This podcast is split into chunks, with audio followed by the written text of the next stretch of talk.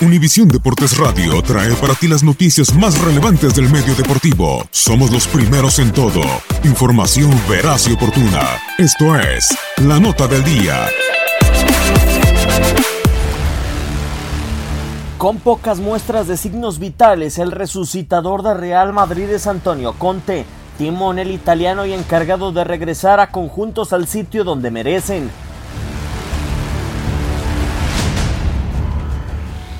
Conte, que fue entrenador de Miguel Ayun en 2009 con Atalanta, llegó a Turín para revivir a la Juventus en 2011. El equipo bianconero sumaba ocho años sin levantar el Scudetto y en la primera temporada del entrenador nacido en Lecce regresaron a la gloria. Aquel fue el primero de siete títulos consecutivos que ostenta la vecchia señora en la Serie A. La herencia de Conte en Turín fue incalculable. Con él llegaron a la Juventus como fichajes Paul Pogba, Arturo Vidal, Andrea Pirlo, Carlos Tevez y Stefan Lichtsteiner, elementos que disputaron la final de la Champions League en 2015 ante Barcelona en Berlín.